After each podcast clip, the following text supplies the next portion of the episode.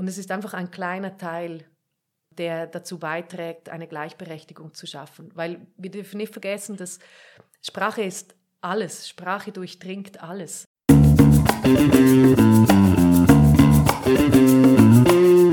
Das ist die Liederin, der Podcast für Menschen, die in ihrem Leben den Lied übernehmen wollen, um endlich das eigene Business vorwärts zu bringen oder einfach den Lebensstil zu führen, der wirklich zu ihnen passt. Es geht um Sichtbarkeit, darum echt zu bleiben und um eine neue Definition von Erfolg, die wir so dringend brauchen. Mein Name ist Leonie Gehler und ich teile hier meine Erkenntnisse, spreche mit schlauen Menschen und beantworte eure Fragen. Schön, dass du da bist. Jetzt geht's los.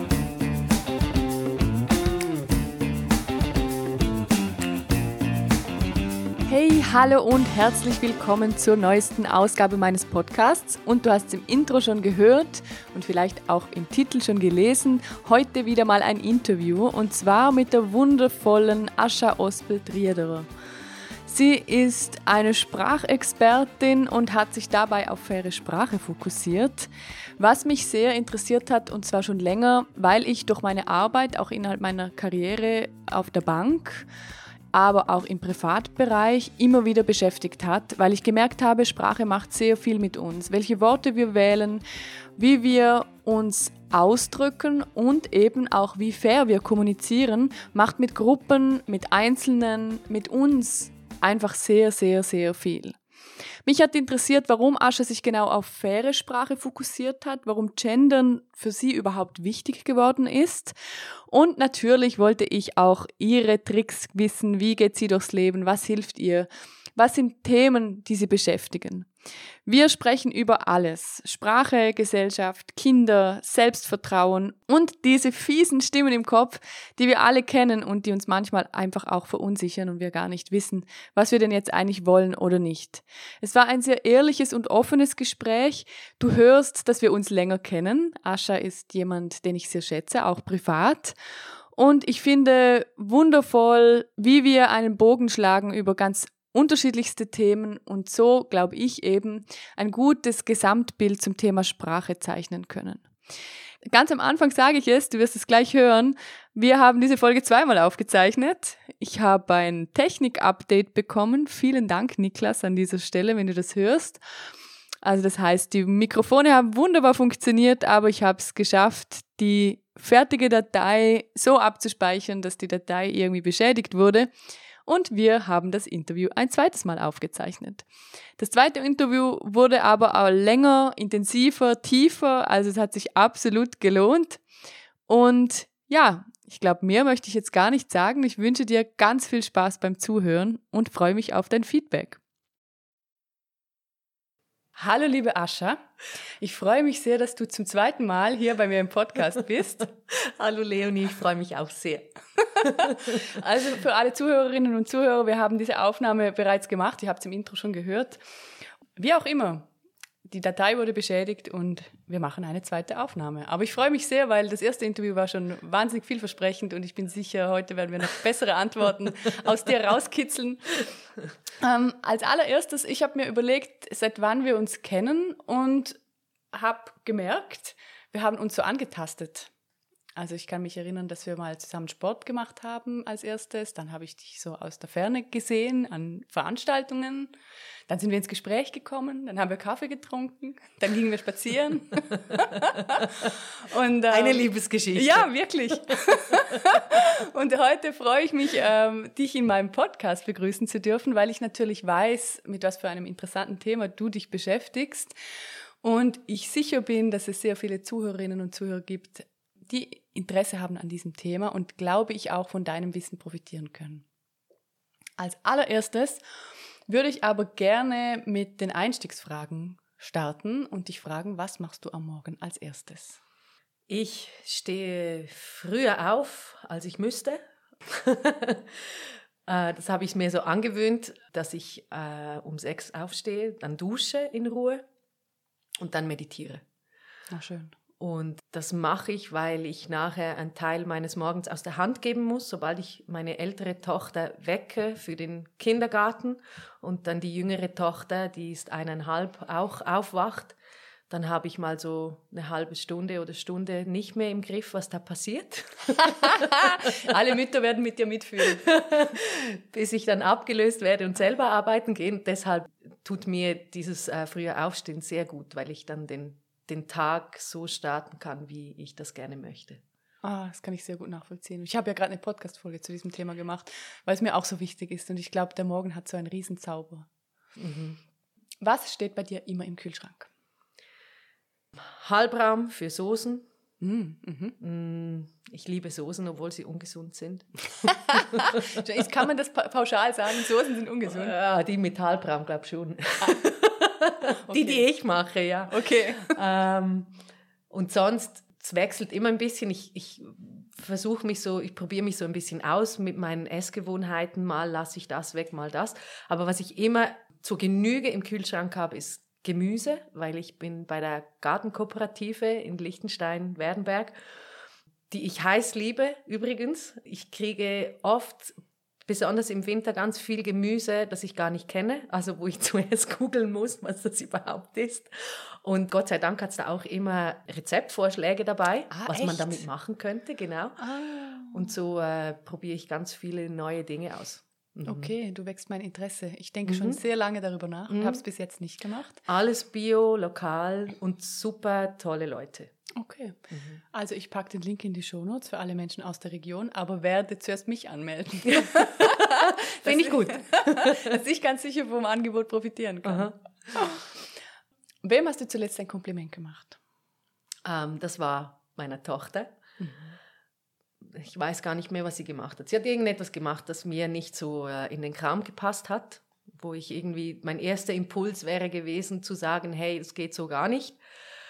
Sie wurde irgendwie laut und ich habe dann zuerst mal tief durchgeatmet und musste dann sagen, hey, ähm, gut, dass du dich für dich einsetzt. Gut, dass du dich wehrst, das ist völlig richtig. Sag Stopp, wenn es für dich zu viel ist und du machst es super. Ach, schön. Ja. Ja, ich glaube auch gar nicht immer so leicht als Eltern das Kind dann so zu sehen, wie es selber ist oder warum jetzt die Reaktion so kommt. Mhm. Ah, ein schönes Kompliment, finde ich. Jetzt will ich aber wissen, wie bist du Texterin und Expertin für gendergerechte Sprache geworden? Das interessiert uns natürlich, mhm. weil es ja auch ein so spezielles Thema ist und du tatsächlich in meinem Empfinden die einzige Expertin auf diesem Thema bis jetzt bist. Ich bin natürlich auch gut abgedeckt. Das heißt, ich suche nicht nach weiteren Experten, merke ich gerade, wenn ich es ausspreche. Aber trotzdem interessiert mich, wie bist du dazu gekommen? Wie, mhm. wie, wie war dein Weg dahin? Mhm. Also ich wollte schon seit der ersten Klasse Lehrerin werden. das mal vorneweg und habe das dann auch durchgezogen. Also ich habe nach der äh, obligatorischen Schule das Lehrerseminar in Sargans gemacht das ich inzwischen übrigens Lehrpersonenseminar nenne. Ah, okay. also, wieso, du nennst das ah, Lehrperson jetzt? Ja, ah. genau, genau. Das, weil es ja nicht gendergerecht, weil ich bin ja kein Lehrer geworden, sondern eine Lehrerin. Ach, und ich habe schon wieder auf dem Schlauch gestanden. Okay. und dann ähm, habe ich dann während des Unterrichtens, das, wir, das mir extrem Spaß gemacht hat, aber doch irgendwie gemerkt, ich, ich ich, da muss noch etwas anderes kommen. Also jetzt bis 65 ähm, oder sogar länger das zu machen, das, fordert mich persönlich extrem heraus, aber auf einer intellektuellen Ebene müsste da noch mehr drin liegen. Und dann habe ich nach äh, ein bisschen Überlegen angefangen, Übersetzung zu studieren in Zürich, ähm, Englisch-Deutsch weil Sprache für mich immer ein extrem wichtiges Thema war. Also ich habe mir vor dem Kindergarten selber beigebracht zu schreiben. Meine Eltern haben das nicht mitgekriegt. Mhm, und in der dritten Klasse Englisch, irgendwelchen Vokabelbüchern, die ich irgendwo gefunden habe. Es hat auch niemand gemerkt. Also Sprache war irgendwie immer so ein Faszinosum für mich. Und dann habe ich Englisch-Deutsch studiert und habe dann aber während des Studiums schon gemerkt, hey, ja, alles, was ich lernen kann, easy, geht super, habe auch einen guten Abschluss gemacht, aber so dann das, das wirklich umsetzen unter diesem Zeitdruck und den ganzen Tag vor dem Computer und in Konkurrenz zu Menschen, die bilang aufgewachsen sind, das mhm. wäre too much für mich. Also ja. Und lustigerweise habe ich während des Studiums bereits Aufträge bekommen als ähm, Journalistin und als Korrektorin und hab, bin da so irgendwie ins Schreiben reingerutscht, habe dann auch während des Studiums schon so ein bisschen umgestellt. Ich habe nur noch die obligatorischen Vorlesungen mit den Übersetzenden besucht und alle Freiwilligen habe ich mit den Leuten von der Journalismusabteilung gemacht. Und nach dem Abschluss habe ich dann eben anstatt, dass ich dann auf Übersetzung gesetzt hätte, auf Schreiben gesetzt und eine, ein Praktikum in einer Werbeagentur gemacht. Ach, interessant. Und habe dann nachher für verschiedene Unternehmen, Magazine, Private gearbeitet, Texte, was auch immer gemacht. Und währenddessen ist mir immer mehr aufgefallen, dass das eigentlich kein Mensch interessiert, ob jetzt da nur die männliche Form steht oder nicht. Mhm. Außer mich. Mhm. Und ich, ich empfand es so ein bisschen als stressig, die Leute darauf aufmerksam zu machen, weil ich wie kein Werkzeug in der Hand hatte. Ich hatte, ich hatte so das Gefühl, das geht nicht, und das war auch während des Studiums natürlich immer wieder ein Thema, weil englische Texte sind generell kürzer als deutsche. Und wenn du genderst, Stimmt. werden die Texte noch länger. Also wie kriegst du das jetzt unter einen Hut? Und also das Thema war irgendwie da. Und dann, aber bei deutschen Texten, also ich musste ja nur Deutsch texten, also das, das Platzproblem war oft nicht so gegeben, aber ich fand einfach, hey, da muss man sich doch drum kümmern. Und irgendwann wurde dieser, dieser Wunsch, da irgendetwas zu machen, so groß, dass ich beschlossen habe, okay, dann spezialisiere ich mich halt jetzt. Okay, okay. Ja. Also das heißt eigentlich ein Stück weit auch aus der Not. Also vielleicht jetzt übertrieben mhm. gesagt aus der Not. Aber du hast gemerkt, es gibt kein, keine Hilfe für dich oder keine Unterstützung, also bist du selbst die Unterstützung. Genau. Ja, okay. Ja. Interessant. ja, ich finde immer spannend, weil wenn sich jemand für eine, ich, ich, ich empfinde es noch immer als eine Nische, obwohl es heute viel weniger eine Nische ist als vor 20 Jahren. Wenn ich vor 20 Jahren Texte geschrieben habe und äh, hätte die männliche und die weibliche Form eingesetzt, damals in der Ausbildung noch, wäre das wahrscheinlich eher schräg gewesen, könnte ich mir vorstellen. Mhm. Und heute ist es sehr normal oder so empfinde ich es. Aber trotzdem, äh, die Spezialisierung auf so ein Thema empfinde ich als eine spezielle Auswahl. Darum sehr interessant, auch wie der Werdegang. Es mhm. hat dich eigentlich dahin geleitet, nehme ich so wahr, oder? Mhm. Mhm. Ja. Mhm. Weil ich auch weiß, dass du dich ja nicht nur mit Gendern beschäftigst, sondern generell auch sehr mit der Gesellschaft, finde ich interessant, dich zu fragen, was wäre denn, was das Gendern anbelangt, ein gutes Ziel für unsere Gesellschaft? Weil ich glaube, Gendern kann auch sehr kompliziert werden. Wie du sagst, die Texte werden länger. Es gibt auch aus meiner Sicht unterschiedliche Möglichkeiten, wie man das einsetzen kann. Und ich würde gerne mal von dir hören, auch aus, aus Expertensicht, was ist so ein gutes Ziel, was wir haben könnten? Also für mich ist das Gendern ein Mittel zum Zweck. Also mhm. ich finde, ich muss jetzt vielleicht ein bisschen ausholen. Ich finde, die Welt ist so ein bisschen in Schieflage geraten oder war es immer schon mit verschiedenen Themen. Wenn wir an Status oder Machtverteilung denken oder, oder Geldverteilung oder überhaupt Gleichberechtigung auf vielen verschiedenen Ebenen.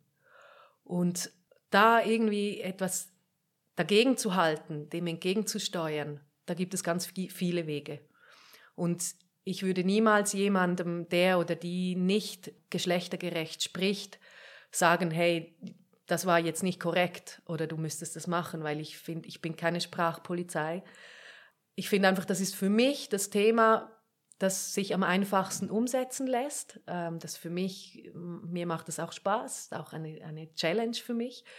Und es ist einfach ein kleiner Teil, der dazu beiträgt, eine Gleichberechtigung zu schaffen. Weil wir dürfen nicht vergessen, dass Sprache ist alles. Sprache durchdringt alles. Also wir kommunizieren fast ausschließlich über Sprache, mündlich, schriftlich oder auch bildlich. Auch eine Bildsprache ist eine Sprache. Ja, und diese Sprache prägt unsere Bilder im Kopf. Also es ist nachgewiesen, dass wenn wir nur im generischen Maskulinum, also diese männliche Form, von der behauptet wird, dass Frauen auch mitgemeint seien, dass sie neutral ist, dass die nur männliche Bilder im Kopf produziert. Ach, okay, interessant. Also das gibt, gibt sehr, sehr viele Studien dazu. Also wenn ich zum Beispiel in der Zeitung le lese, Ärzte verdienen weniger, dann denke ich erstens nur an Ärzte also Männer in weißen Kitteln, genau. Mhm. Plus kann ich aber auch gar nicht wissen, ob jetzt da auch Ärztinnen gemeint sind, weil sind jetzt die Ärzte gemeint im Vergleich zu den Ärztinnen?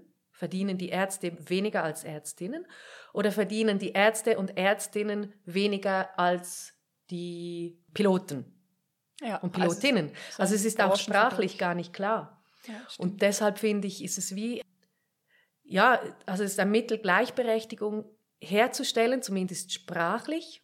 Und wenn man dann auch noch weiß, dass das zum Beispiel Kindern erleichtert, Selbstbewusstsein zu finden in einem größeren Sinne, dann ist es wie klar, warum soll ich das, was so einfach umsetzbar und gratis ist, nicht machen. Mhm. Mhm. Stimmt eigentlich.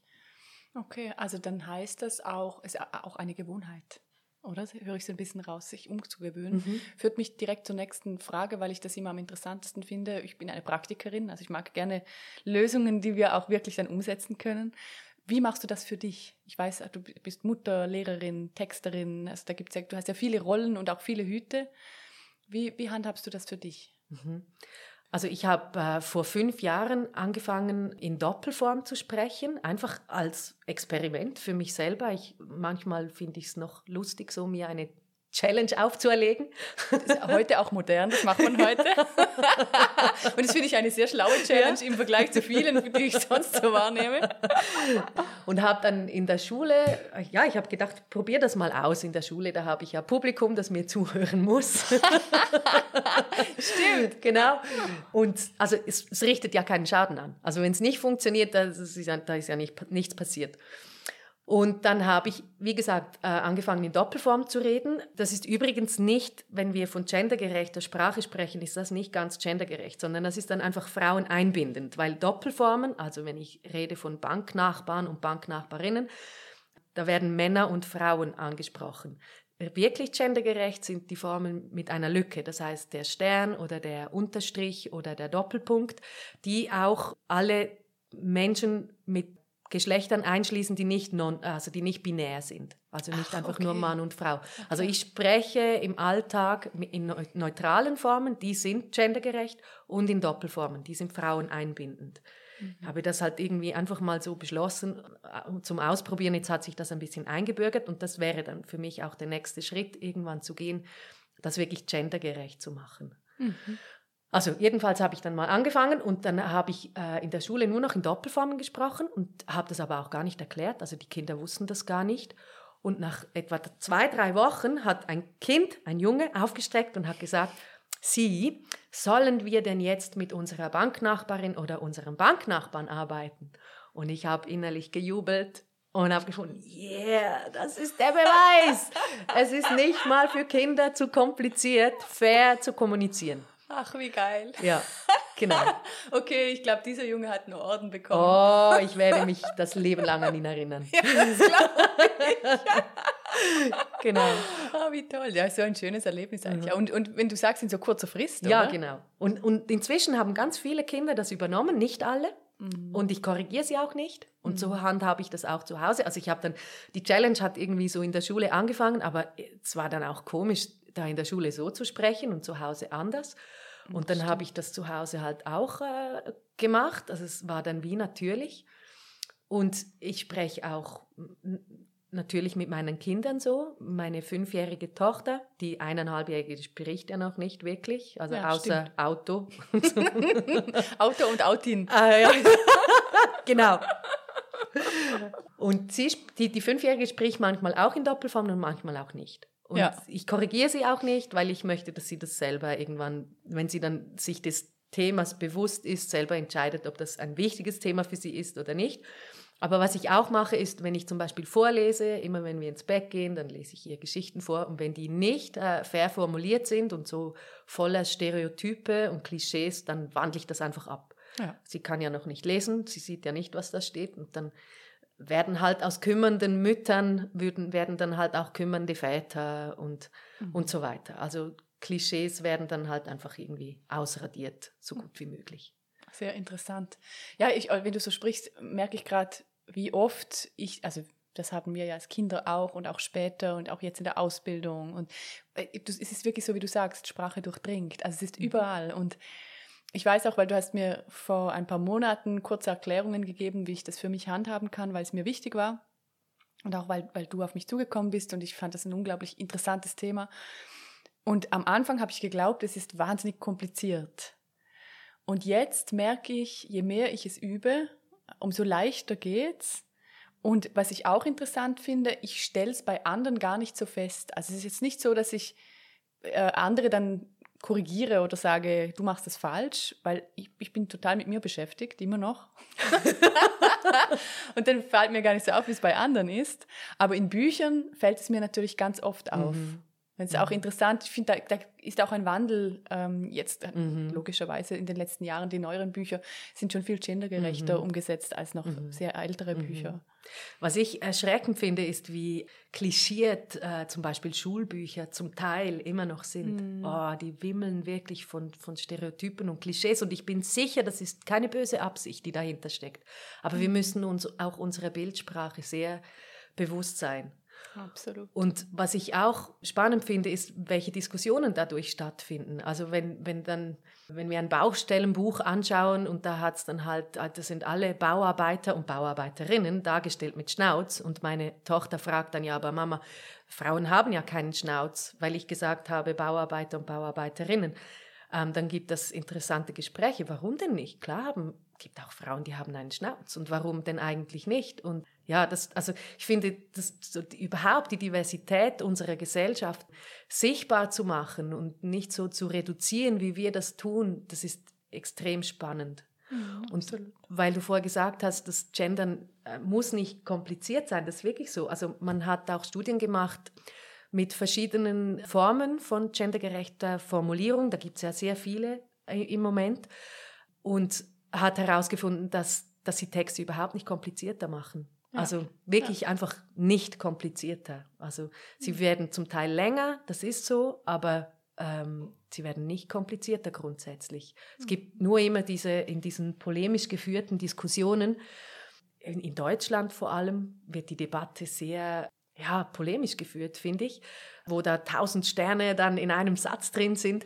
Äh, das ist alles, also so macht das kein Mensch. Ein Mensch, mhm. der, der gendern kann, wird das niemals so formulieren, dass das kompliziert ist. Ja, ja also auch, ich höre auch so raus ein, mit ein bisschen gesundem Menschenverstand, mhm. oder? Genau. Jetzt weiß ich, dass du auch mit Unternehmen arbeitest und Workshops gibst, auch äh, Unternehmen berätst, wie sie das für sich umsetzen können. Was sind da so die Fragestellungen oder, oder die Herausforderungen? Mhm. Also die erste größte Hürde zum Nehmen ist immer überhaupt das Bewusstsein. Mhm. Und das freut mich immer unendlich, wenn ich eine Anfrage bekomme von einem Unternehmen, das sagt, wir sind uns, uns des Themas bewusst, wir möchten uns gerne zuerst mal informieren. Mhm. Und das, da finde ich, wow, da ist schon so viel gemacht. Wie das dann genau umgesetzt wird und ob überhaupt oder erst in ein paar Jahren, das finde ich dann, ist wie egal. Aber wow, das Bewusstsein ist da, das ist schon mal extrem cool. Mhm. Und dann ist so der erste Schritt eine Beratung, weil es sind, wir befinden uns in einem großen Prozess. Gendergerechte Sprache ist etwas, das äh, nicht ab da ist noch nicht das letzte Wort gesprochen, sondern mhm. es gibt ganz, ganz viele Formen, die irgendwo im Raum stehen, die man ausprobieren kann, von denen die einen vielleicht schwerfälliger aussehen und die anderen schöner aussehen, wie auch immer. Und es ist aber einfach noch nicht das letzte Wort gesprochen. Es gibt noch keine Universallösung. Und deshalb ist es wichtig, dass wenn ein Unternehmen sich entscheidet zu gendern, dass sie alle Formen kennen und sich für diejenige oder diejenigen entscheiden kann, die am besten passt. Ja. Zu der ganzen Kultur, zu, zu wie hat man bis jetzt kommuniziert oder wollen wir wirklich einen großen Bruch herstellen oder wollen wir das so ein bisschen smooth einfügen? Und nachher gilt es, das umzusetzen. Also dann normalerweise wird dann das Corporate Wording umgeschrieben, damit alle wissen, an welche Richtlinien man sich in Zukunft hält. Mhm.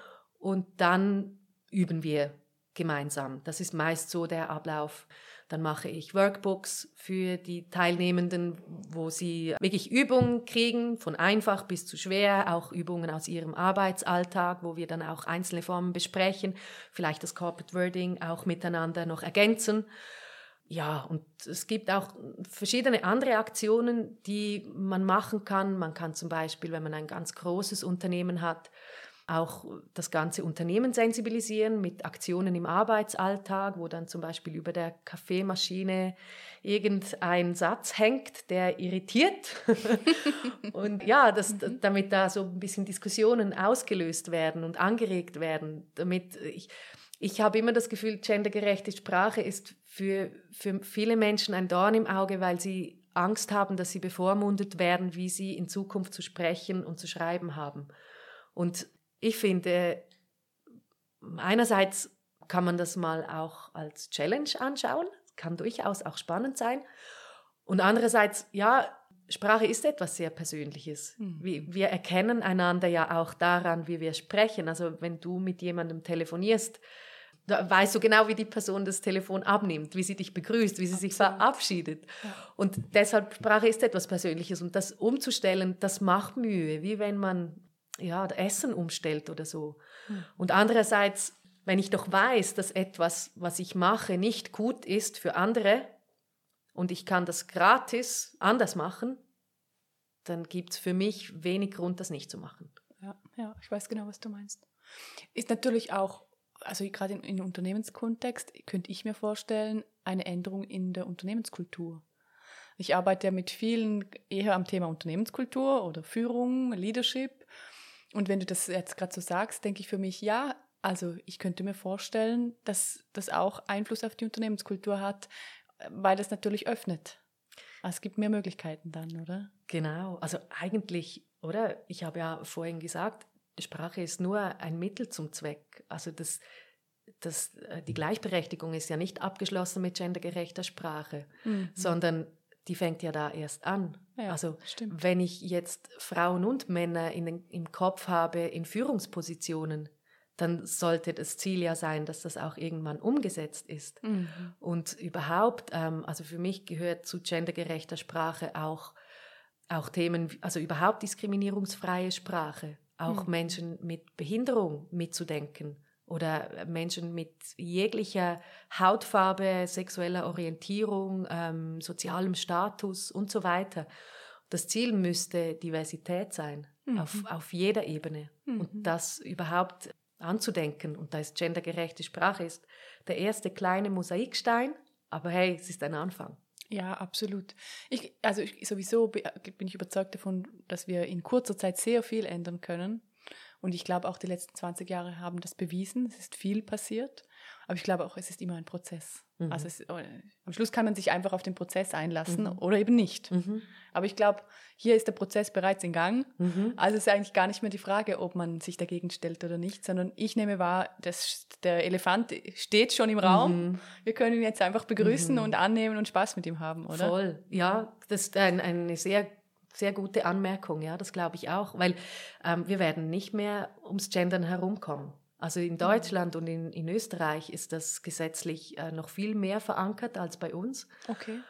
Und ganz viele Unternehmen haben das, setzen das bereits äh, sehr konsequent um. Ja, das habe ich auch mitbekommen. Mhm. Auch große. Genau. Und jetzt haben wir wie die Wahl, okay, wehren wir uns weiterhin dagegen oder machen die Augen zu und müssen dann irgendwann halt einfach mitmachen, da wo gesagt wird, so machen wir es jetzt? Mhm. Oder wollen wir Teil des Prozesses sein? Mhm. Wollen wir den mitgestalten? Wollen wir, wollen wir diese Spielwiese mit äh, farbig, bunt gestalten und, und auch irgendwo hinlenken, wo wir sie hinwollen?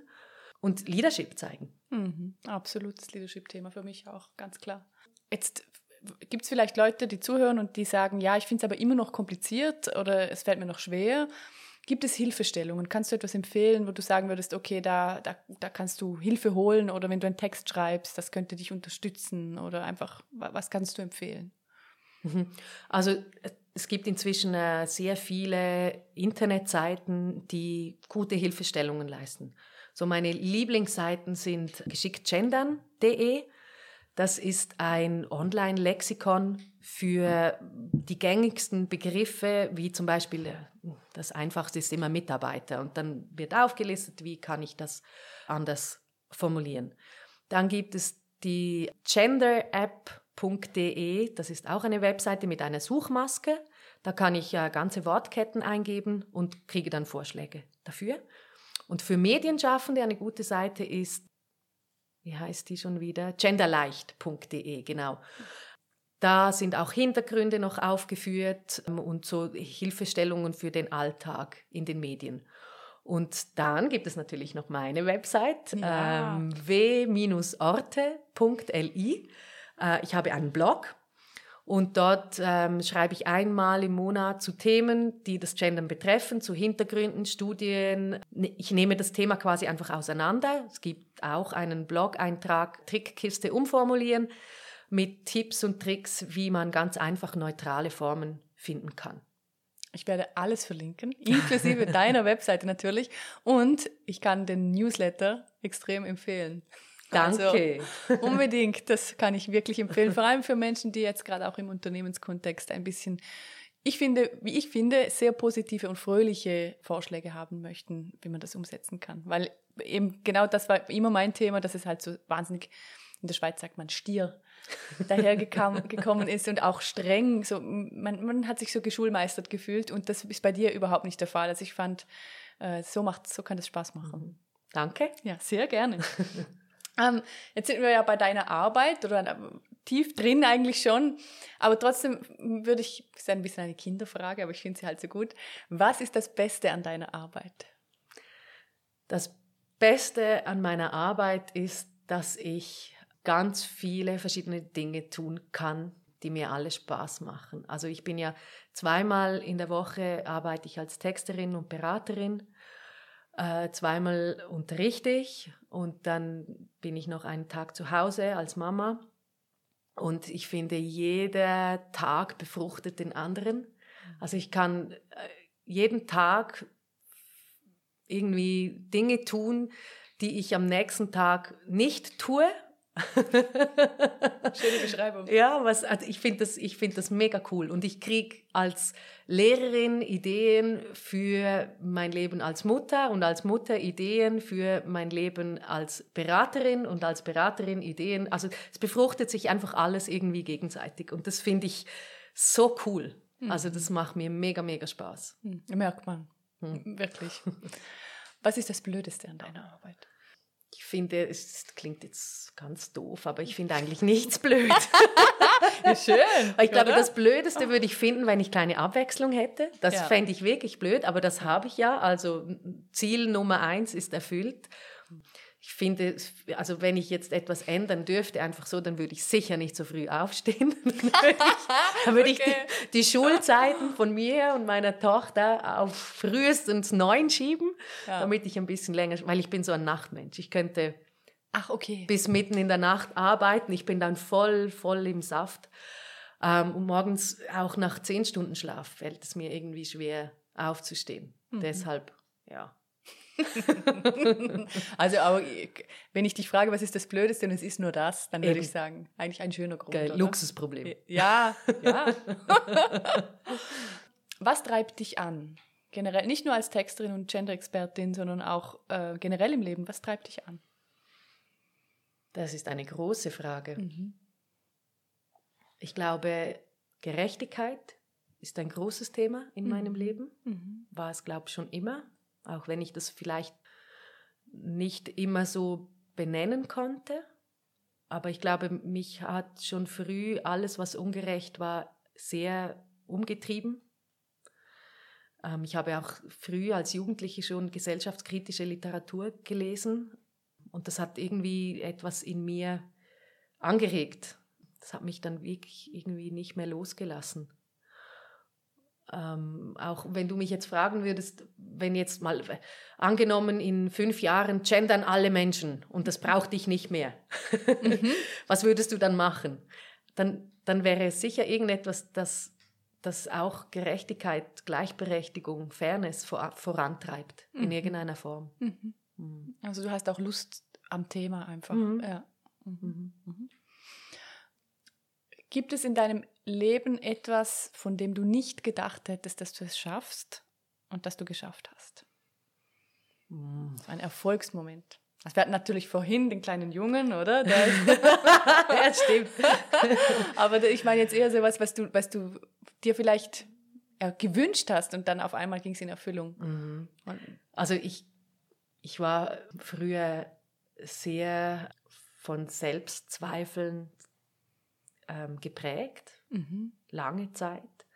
Und es gab sehr oft Dinge, die ich mir nicht zugetraut habe Mhm. und dann trotzdem geschafft. Also beispielsweise, als ich kann mich sehr gut erinnern, als ich Übersetzungsstudium begonnen habe und mich eingeschrieben habe, hatte ich schlaflose Nächte, weil ich dachte, was hast du dir nur gedacht? Das, wie kommst du um Himmels Willen auf die Idee, als nicht bilang aufgewachsene, dich für sowas einzuschreiben? Hm. Bist du eigentlich geschüttelt? Krass, oder? Ja, ich konnte wirklich, und das ganze erste Semester meines Studiums habe ich Nacht für Nacht ge gelernt, obwohl ich gleichzeitig ja noch gearbeitet habe als, als Lehrerin. Ähm, ich musste mein Studium, Studium selber finanzieren. Nur damit ich das schaffe. Und Mhm. schlussendlich waren die Noten so unendlich gut, dass ich Immerhin, Oh, immerhin. oh, oh, okay.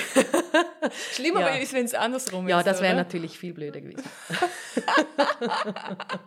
Okay, aber interessant. Also das heißt, wenn ich dir richtig zuhöre, du hast auch das Thema Selbstzweifel für dich ein bisschen überwinden können. Also es Mhm. war früher ein großes Thema, aber heute nehme ich dich nicht mehr so wahr. Also das äh, Mhm. hast du für dich hinter dich lassen können. Oder hinter dir lassen können, ist die richtige Ja, ich weiß nie, also ich weiß nicht, ob man irgendwann ein Thema sein wird, das wirklich ganz, ganz abgeschlossen ist. Es, es überkommt mich immer mal wieder, dass ich irgendwie das Gefühl habe, oh, was tust du hier eigentlich? Aber ich glaube, ich habe einen gesunden Umgang damit gefunden und auch Mhm. genug oft jetzt die Erfahrung gemacht, dass ich ja noch nie daran gestorben bin, Ja, auch wenn mal etwas nicht geklappt hat. ja. Deshalb, so what? Ja, also das ist das ein Thema, was Coaching, also was ich glaube, fast in jedem Coaching Teil auch ist, sich selbst auch zu reflektieren, oder? Und zu merken, okay, wir sind doch nicht am Leben bedroht, ganz Mhm. oft oder ganz, ganz äh, in den meisten Fällen ist es tatsächlich nicht so schlimm, wie wir es Mhm. uns selber ausmalen. Mhm. Ja, und vielleicht könnten wir auch mal einen neuen Blick auf das Scheitern irgendwie werfen. Mhm. Vielleicht kann Scheitern ja auch durchaus Spaß machen oder peinlich sein oder ja, Schamgefühle überwinden. Keine Ahnung, vielleicht ist das ja ganz cool. Ja, also äh, ist ja sowieso so, dass das in unserer Gesellschaft ein so großes Thema ist. Es gibt andere Gesellschaften, in denen ist es sogar gewünscht, dass man Ah. scheitert. Also Ah, ja. Die Amerikaner haben völlig einen anderen Umgang mit Scheitern als wir. Ich glaube, ähm, hat auch was mit Sprache zu tun. Für mich jetzt in meinem Beruf, was ist denn genau Scheitern? Und ich glaube, erstens, das ist höchst individuell und zweitens, äh, der größte Scheiterpunkt findet ja im eigenen Kopf statt und nicht wirklich im Außen. Mhm. Ich finde es immer auch interessant, mit Menschen darüber zu sprechen, weil ich glaube, das ist ein Thema, über das wir einfach generell viel zu wenig sprechen. Mhm. Jeder hat, glaube ich, in seinem Lebenslauf Punkte, die er als Scheitern empfindet. Und wir alle lesen gerne Bücher, in denen Menschen auch mal scheitern, Mhm. weil wir uns dann verbinden können und weil es eigentlich völlig normal ist. Also ich weiß genau, was du meinst. Mhm. Ja, auch interessant. Vielleicht sollten wir dazu auch mal eine Folge Mhm. machen. Gab es in deinem Leben einen Game Changer, so einen Moment, in dem du gesagt hast, okay, das, jetzt hat sich nochmal alles für mich verändert? Oder jetzt ähm, habe ich klar, mehr Klarheit oder Mhm. einfach so, den du benennen kannst? Mhm. Also es gab, das, da gab es sicher mehrere, Mhm. kleinere und größere, aber so der letzte und der, glaube ziemlich der größte, war die Geburt meiner ersten Tochter, die jetzt Mhm. fünf Jahre alt ist. Und ich glaube, das war für mich ein Katalysator für so ziemlich alles. Also alles, was, was irgendwie schon da war an Themen, positiv und negativ besetzt, das, das ging nicht mehr durch einen Filter durch. Mhm. Mhm. Mhm. Das ist mega spannend. Ja, das glaube ich. Also das heißt, sie hat dir auch geholfen, dir selber näher zu kommen. Ja, definitiv. Weil mir die Endlichkeit und die Unendlichkeit des Lebens auf einmal äh, gleichzeitig so bewusst wurde. Mhm. Und auch noch viel stärker der Wunsch, eine Welt zu hinterlassen, die lebenswert ist. Weil es Mhm. geht hier nicht mehr nur um mich und die, die paar Jahrzehnte, die ich lebe, sondern auch um sie und vielleicht mal ihre Kinder und deren Kinder und ja. In welcher Welt wollen wir leben, weil wir schaffen sie für die nächsten Generationen. Ob das unsere Kinder sind oder andere Kinder, ist ja eigentlich wurscht. Aber bei mir hat das diese Geburt ausgelöst. Ja, oh, Mhm. sehr interessant und auch etwas, was viele sagen, oder die eigenen Kinder sind, glaube ich, etwas sehr. Erschreckendes. Ja, ja, okay, ja, würdest du das sagen? Ja, Ja, es, also es macht ja auch Angst. ja. Also ja, schön, dass du das sagst. Ich habe keine Kinder, aber mir, machen, mir macht die Vorstellung manchmal Angst. Verstehe dich. mir auch. Ja, also ich, äh, aber ich glaube auch, also das, was du gerade vorhin gesagt hast, dass so die Endlichkeit und die Unendlichkeit einem in, im selben Moment bewusst wird, finde ich eine sehr schöne Beschreibung. Habe ich mir so noch nie überlegt, aber macht eigentlich total Sinn. Woran glaubst du, an das du früher nicht geglaubt hast? Ich glaube daran, dass wir alle irgendwie miteinander verbunden sind, dass es deshalb einen Unterschied macht, wie ich mit anderen Menschen umgehe. Mhm. Das heißt nicht, dass ich ständig ähm, so tun müsste, als ob ich gute Laune hätte, nur damit möglichst niemand sich betüpft fühlt von mir, aber äh, so eine gewisse Grundehrlichkeit einfach extrem wichtig ist. Mhm. Ähm, und ich glaube auch, dass wir der Natur Sorge tragen müssen. Das hat mich früher nicht so, also ich habe es nie, ich habe es wie nicht so gespürt. Jetzt ist es irgendwie wichtiger geworden. Mhm. Mhm. mhm. Welchen Rat würdest du dir selber als ganz junge Frau nochmal geben, so wenn du jetzt vielleicht so Ende Teenager oder vielleicht so um die 20 welchen Rat würdest du dir geben aus der Sicht von heute? Tanz mehr und wilder. Wow, ich komme mit. ah, ich habe da wild getanzt. Aber ja, ja, ja ich habe immer gerne getanzt. Aber äh, ja, ich, das super Rat, finde ich toll. Tanz mehr und wilder, das ist mal eine Überschrift. Okay, vielen Dank. Gibt es etwas, in dem du nicht gut bist, aber in dem du gerne gut wärst? Da gibt es definitiv ganz viele Dinge. Mhm. Ich werde dir ganz sicher nicht alle sagen. okay, aber eine Sache. Also ich bin zum Beispiel überhaupt nicht gut im Haushalt, aber ich habe ehrlich gesagt, das ist auch nicht etwas, wo ich sagen könnte, da würde ich gerne besser sein. Das ist jetzt halt einfach, wie es ist. Ähm, ich würde gerne besser gärtnern können. Mhm ich habe eine Freundin, die hat einen riesigen Garten und den auch selber angelegt und ich bewundere das immer so, wie sie das, oh, wie sie da selber ihre Dinge erntet und mm, das schmeckt dann halt auch so selber geerntet. Und, aber deshalb bin ich in der Gartenkooperative, weil da wird mir dann gesagt, okay, du machst jetzt das und das geht so. das ist super. Also ich kann dann gärtnern, ohne dass ich da viel studieren muss. Das ist ganz toll. Ähm, was würde ich sonst noch gerne können? Oh, ich würde gerne viele Dinge können. Oh, das müsst, bräuchte ich jetzt ein Glas Wein. Ist gut, das machen wir später. Oh, trinken können ohne Kater. das vielleicht noch. Ja, ja, das äh, gut. Das kann man sich, glaube ich, nicht aneignen, oh. ohne dass man jetzt so ein Alkoholproblem entwickelt. Ja. Oh, zaubern wie Bibi Blocksberg? Ja, das wäre auch toll. Ja, wer würde nicht gerne zaubern wollen, ja. oder? Aber das mit dem Gärtnern kann ich gut nachvollziehen. Ich versuche mich auch als Hobbygärtnerin und ähm, okay. Ja. Also ich sehe, deine, alle deine Wege führen in die Gartenkooperative. Ja, scheint mir so zu sein. Vorhin habe ich mir gedacht, als du gesagt hast, du äh, bist nicht so gut im Haushalt, habe ich mich spontan gefragt, ob jemals ein Mann auf der anderen Seite dieses Tisches sitzen wird und das als erstes aufzählen wird. Siehst du, Rollenklischees. Ja, auch ich bin nicht gefeit davon. Ja, ja. Ich, nein, und ich schwinge mit. Also das ist auch ein Thema, was mich beschäftigt mhm. tatsächlich. Ich bin auch überhaupt nicht gut im Haushalt, das interessiert mich auch null. Aber ähm, es beschäftigt mich doch hin und wieder mehr, als ich es gerne mag. Ja, es wird als Frau ja auch einfach vorausgesetzt. Also wenn, wenn, ja. wenn ich zu jemandem sage, ich, mich gurkt das an, dann dann löst das etwas aus in meinem Gegenüber. Hm. Und ja. Also zum Glück weniger als früher. Ich merke mhm. schon, es gibt schon eine Verbesserung.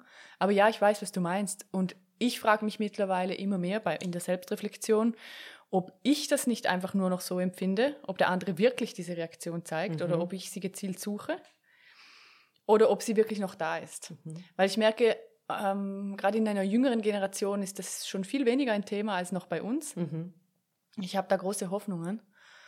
Aber trotzdem äh, kommt es ganz schnell als erstes Thema und das ist bei mir eben auch so. Also Mhm. ich, ich bin gespannt, vielleicht treffen wir uns in zehn Jahren nochmal Mhm. und dann stelle ich dir die Frage wieder. Deine Tochter kann ja auch da sitzen. Ja. jetzt Ihre, Ant ihre Antwort wäre auch interessant, oder? okay. Ähm, ich würde mal langsam auf die Schlusskurve einbiegen. Mhm. Ich habe ja immer drei Abschlussfragen. Und die erste lautet, welchen Rat würdest du den Zuhörerinnen und Zuhörern geben, damit sie mehr Leader im eigenen Leben werden können? Der Podcast heißt ja die Leaderin, weil ich mir Lösungen erhoffe, denen wir unser eigenes Leben noch mehr in die Hand nehmen können. Was würdest du raten? Was ist etwas, was du für dich herausgefunden hast, was du gerne weitergeben kannst, außer mehr tanzen? ähm, vielleicht wäre es schön, sich mal zu überlegen, ob es Schichten gibt von sich selber, die man wegschälen kann, weil man sie nicht braucht. Und Mhm. wenn man dann einige Schichten weggeschält hat von dem, was gar nicht ähm, zu einem selber gehört, mal zu überlegen, lebe ich denn jetzt genau so, wie ich das gerne würde oder was würde ich ändern, wenn niemand anders da wäre? Also wenn Hm. keine Prägung von den Eltern da wäre, keine Stimmen im Kopf. Ich frage mich manchmal, habe nur ich diese Stimmen im Kopf, weil ich äh, spreche manchmal auch mit mir selber, unter der Dusche besonders, also ohne zu reden. Aber, ähm, und dann höre ich so ganz viele Stimmen im Kopf. Und ich frage mich dann manchmal, was wäre ich ohne diese Stimmen im Kopf? Also wenn die Stimmen, die kommen dann ja immer, wenn ich dann drüber nachdenke, von irgendjemandem. Also jemand, der etwas nicht gut findet, was ich jetzt mache. Und wer, wer bin ich, wenn die nicht mehr da sind? Mhm. Das wäre spannend. Als Co in einem Coaching würde ich dich fragen, ob diese Stimmen, woher die kommen, natürlich würden wir herausfinden. Und dann würde ich sehr interessant finden, welche dich unterstützen. Mhm. Weil oh, ganz oft geben wir denen, also jeder hat diese Stimmen. Ich Mhm. glaube, auch jede Zuhörerin und jeder Zuhörer kann hier jetzt mit, damit etwas anfangen. Ähm, einige haben mehr, einige haben weniger. Aber es gibt eben äh, sehr negative, destruktive Stimmen und die sind meistens viel lauter Mhm. als die positiven. Spannend. Und das finde ich immer sehr interessant. Mhm. Mhm. Aber sehr ein guter Rat. Also vielen Dank. Ähm, mit wem würdest du gerne mal zu Abend essen und warum? Ich glaube, das wechselt wahrscheinlich jeden Monat mal, ähm, weil immer etwas anderes irgendwie gerade spannend ist. Im Moment wäre es Edward Snowden, weil ich ähm, mich im Moment so ein bisschen ertappt fühle, immer wenn ich das Handy in die Hand nehme und so in den sozialen Medien unterwegs bin und dann wieder erschrecke, wie lange ich da jetzt gehangen bin, obwohl ich eigentlich doch nur schnell etwas nachschauen wollte. Und ähm, ich würde Edward Snowden gerne fragen, warum er diesen radikalen Schritt gemacht hat, weil er ja sicher die Konsequenzen äh, seines Tuns abschätzen konnte, weil er ja inmitten dieses stimmt. ganzen, ja, dieses ganzen Kreises war. Und ich, es würde mich interessieren, wie er jetzt lebt und was er uns für einen Tipp geben könnte, wie, wie wir uns dem irgendwie entziehen und trotzdem nicht, ja, trotzdem Teil sein können. Mhm. Das fände ich spannend. Hm, Sehr interessantes Thema. Ich denke auch viel darüber nach, aber Edward Snowden war jetzt nicht die erste Person. Starker Impuls. Mhm. Okay, ja, interessant. Was sollte deiner Meinung nach jeder, jede mal gelesen haben, gesehen haben? Was ist eine Inspiration, die du empfehlen kannst? Wo, was würdest du dir wünschen, dass alle sich mal ansehen oder lesen oder sich informieren? Oder? Hm. Lesen finde ich sowieso mega gut. Ich glaube, es wäre sehr spannend, wenn wir alle mal unsere Lesegewohnheiten anschauen würden. Ich habe beispielsweise während der Black Lives Matter Diskussion, als sie so auf dem höchsten Punkt war, mich selber gefragt, lese ich denn eigentlich Bücher von schwarzen Schriftstellerinnen und Schriftstellern?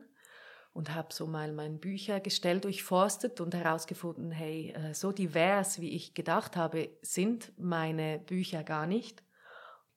Weil ich finde, Bücher eröffnen so neue Welten. Und wenn wir immer in, der, in einer ähnlichen Welt drin verharren, dann, ja, dann, dann geben wir uns einfach nicht das ganze Spektrum.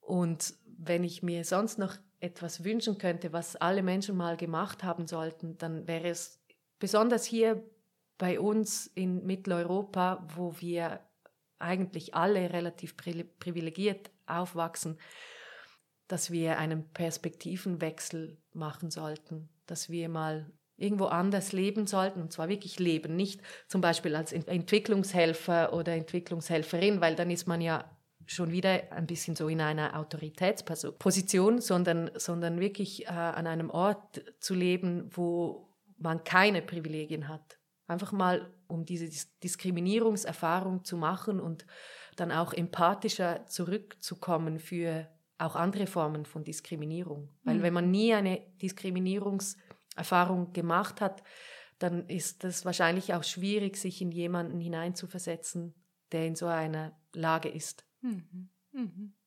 Ja, und wenn ich dich jetzt richtig verstehe, geht das ja auch darüber hinaus, ähm, was wir kennen, in unserer Gesellschaft als Frau diskriminiert zu werden. Ich glaube, alle Zuhörerinnen können damit wahrscheinlich etwas anfangen, sondern du meinst auch äh, gesellschaftlich mhm. und auch die, die ungerechte Verteilung auf unserem Planeten. Mhm. Mhm. mhm.